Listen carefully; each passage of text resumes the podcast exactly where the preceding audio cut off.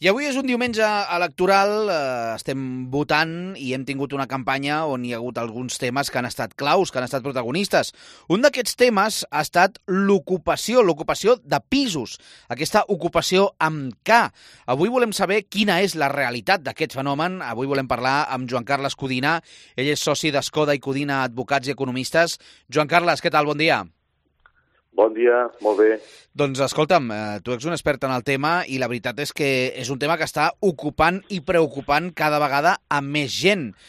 És veritat que eh, a ciutats com Barcelona o a Catalunya en general és tan fàcil com sembla ocupar un pis, una vivenda? És, és també fàcil, perquè senzillament entres en una vivenda uh -huh. i, i te quedes a dintre. I aleshores eh, el problema que tenim és que la, la legislació actual doncs no acaba de, de crear uns mecanismes ràpids perquè, perquè aquesta ocupació pues, sigui de seguida restaurada no? i es pugui tornar a la situació de la legalitat. Uh -huh. Si això ho tinguéssim, pues, no seria tan fàcil ocupar. Com, per exemple, passa a Alemanya. A Alemanya t'ocupen la vivenda i eh, des del moment que el propietari se n'assabenta i ho denuncia, la policia en 24 hores pot desocupar. 24 hores? Eh, Sí. A França passa el mateix. Tu, al cap de dos mesos, t'enteres que han ocupat el teu pis i fas la denúncia a la policia i en 48 hores el desocupen. No cal ni tan sols passar pel jutge. Parlem de que desocupa, desocupa el pis la mateixa policia.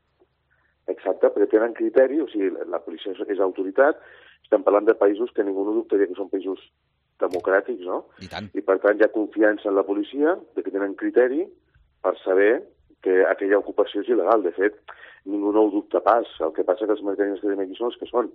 Però el moment en què tu, com a propietari, acredites que ets propietari eh, i ho pots acreditar-ho doncs, amb el títol de propietat, amb l'empadronament que tens, que a més l'empadronament acredita que tu estàs eh, ocupant de forma legítima aquella vivenda, mm -hmm. perquè només es pot empadronar aquell que va a l'Ajuntament amb un contracte de lloguer o amb un contracte de propietat. Per tant, hi ha sèrie de documents que ens permetrien perfectament que la policia pogués prendre aquesta decisió estalviant pues, molt, molta, molt de temps i sobretot no malbaratant la justícia, perquè és una pena que els jutjats estiguin desbordats amb aquests temes quan la policia ho podria executar ràpidament a satisfacció de tots els propietaris i de la societat en general. Clar. Eh, primer problema, ja l'hem vist. Ocupar és molt fàcil. Segon problema, desocupar tornar a, a, a aconseguir la nostra vivenda, recuperar la nostra vivenda, sembla que és molt difícil. Més que difícil, és costós en el temps. Uh -huh. El problema que tenim aquí és que la propietat privada està protegida a la Constitució. Uh, per tant, en principi, doncs, un estat de dret, com és el nostre, doncs és el que monopolitza la força. És a dir, els ciutadans no ens podem prendre la justícia per la nostra mà. Per tant, si el dret de propietat està protegit a la Constitució i a les lleis i tenim un estat de dret, hem d'esperar que l'estat de dret, que a més el paguem entre tots, ens protegeixi els nostres drets. I que a més és una forma intel·ligent d'organitzar la societat, perquè si no estaríem allò de, de ojo por ojo, diente por diente, no? Si, uh -huh. si cadascú es prengués la justícia per la seva mà, doncs seria un caos. Això està ben organitzat. El problema és que a l'hora d'aplicar-ho no acaba de funcionar. Si resulta que jo sóc un propietari legítim que pago els meus impostos i al pagar els meus impostos estic pagant aquest sistema i aquest estat, doncs el que espero legítimament és que si algú ha vulnerat els meus drets o, o ha lesionat la meva propietat en aquest cas, doncs de seguida aquesta lesió es vegi restaurada de forma immediata. Què està passant? en la majoria dels casos m'obliguen a anar a un procediment judicial. Podria anar per la via penal, però al final és més ràpid anar per la via civil i puc estar un any pletejant per recuperar la meva vivenda. Un any, eh? Un casos. any. Puc estar perfectament, en el millor dels casos. Doncs clar, això és insostenible. Això és una que no entén ningú. És dir, ningú entén. A més, hem de pensar que Espanya és un país de petits propietaris. És a dir, la, la, i això ho hem parlat altres vegades, quan parlem de lloguers i tal. A altres països hi ha més arrendataris. A Espanya hi ha més propietaris. És dir, quan pensem en un propietari, potser algú pensa que està pensant en algú que té molts pisos. No, un, un petit propietari és algú que té casa seva, uh -huh. i ja està, o té casa seva i, i un petit apartament. I per tant estem parlant de la classe treballadora, a la majoria dels casos. No, no, gent que t'estàs carregant parlant... la seva economia. Si li ocupes un pis i triga un any, un any i mig en recuperar-lo. No estem parlant de magnates, estem parlant de, sí, sí. de gent normal, senzilla, que moltes vegades a millor tens una senyora viuda que té el seu pis i té un pis llogat i amb això complementa la seva paupèrrima pensió. Uh -huh. I això, mm, doncs, em sembla mentida que, que ser una realitat que tenim en aquí no s'estigui veient. Què passa? Que els nostres poders públics, pues, molt sovint, amb, els seus, amb la seva forma de fer, doncs està donant a entendre o deixant o creant una certa carta de naturalesa que fa que, clar, la policia, amb els pocs mitjans que té, tampoc s'atreveixi a actuar, perquè moltes vegades es pot veure deslegitimada. Clar.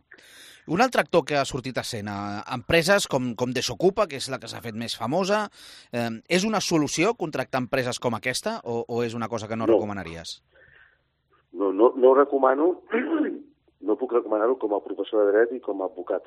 Uh -huh. Per què? Perquè jo, si jo entenc el fenomen d'empreses com aquesta, jo l'entenc. És a dir, quan l'Estat que té l'exclusivitat de la violència, en un estat de dret, L'Estat és qui té la solidaritat de la violència. Els únics que poden anar amb pistola pel carrer és la policia, no som nosaltres. Els únics que poden fer fora algú d'un lloc que no és la seva propietat és la policia. I això està bé. Està bé que l'Estat monopolitzi la força, però quan l'Estat no compleix la seva funció, els ciutadans necessiten una resposta. Llavors, què passa? Pues, proliferen solucions alternatives. I fixa't bé, Jordi, que en aquestes solucions alternatives tampoc no s'està posant molt de fre, o sigui que s'està tolerant. Si el mateix estat està reconeixent que no arriba i per tant està tolerant aquestes solucions. Clar, ens hauríem de preguntar, i com és que l'estat que ho està veient no està tolerant? Què està passant aquí, no? Clar. Clar deies... és molt perillós. Eh, eh, parlaves de, de, de França, d'Alemanya, on un problema d'ocupació, doncs deies, es pot resoldre en 24, 48 hores. Tan, tan difícil, tan impossible és caminar cap a una legislació així? molt menys, a més els, els ciutadans ho necessiten. Però a més a més, aquí estem parlant, fins i tot a l'estona estem parlant del problema que suposa que t'ocupin el teu pis, però no estem parlant dels danys col·laterals que això provoca. Quan ocupen un pis en una comunitat de propietaris, uh mhm. -huh. Com que és un pis ocupat i no hi ha contracte, el que passa la major part de les vegades és que aquesta ocupació genera altres il·lícits, com per exemple connectar-te de forma il·legal a la xarxa elèctrica o connectar-te de forma il·legal a la, a la xarxa d'aigua. Què passa? Mira, l'aigua pot crear una fuita d'aigua, però el problema és que connectar-te de forma legal a la xarxa elèctrica crea una situació de perill per tota la comunitat. Clar. No és la primera vegada que un quart de comptadors eh, s'ha originat un incendi i això provoca un incendi a tota la comunitat. Aquestes situacions són, mm, si te'n recordes aquell debat que va haver-hi sobre si quan hi havia un pis ocupat i el propietari, que moltes vegades devien ser grans tenidors, no feien les accions legals per ser fora eh, en aquests ocupants il·legals, doncs si la pròpia comunitat podia exercir una demanda de desnonament. Això va un debat que al final va acabar amb una modificació de la llei que permet que els ajuntaments ho puguin fer a petició de les comunitats de propietaris. Uh mhm. -huh. Que per mi això va ser un gran error. O sigui, la comunitat de propietaris tenia que tenir legitimació directa, no tenia que passar pels sedars de l'Ajuntament. Perquè és qui està patint en primera persona, més amb un risc real per la vida i la integritat física de tots els eh, totes les persones que viuen allà. Uh -huh. Però això no se'n parla gaire, i l'ocupació està generant aquests problemes també.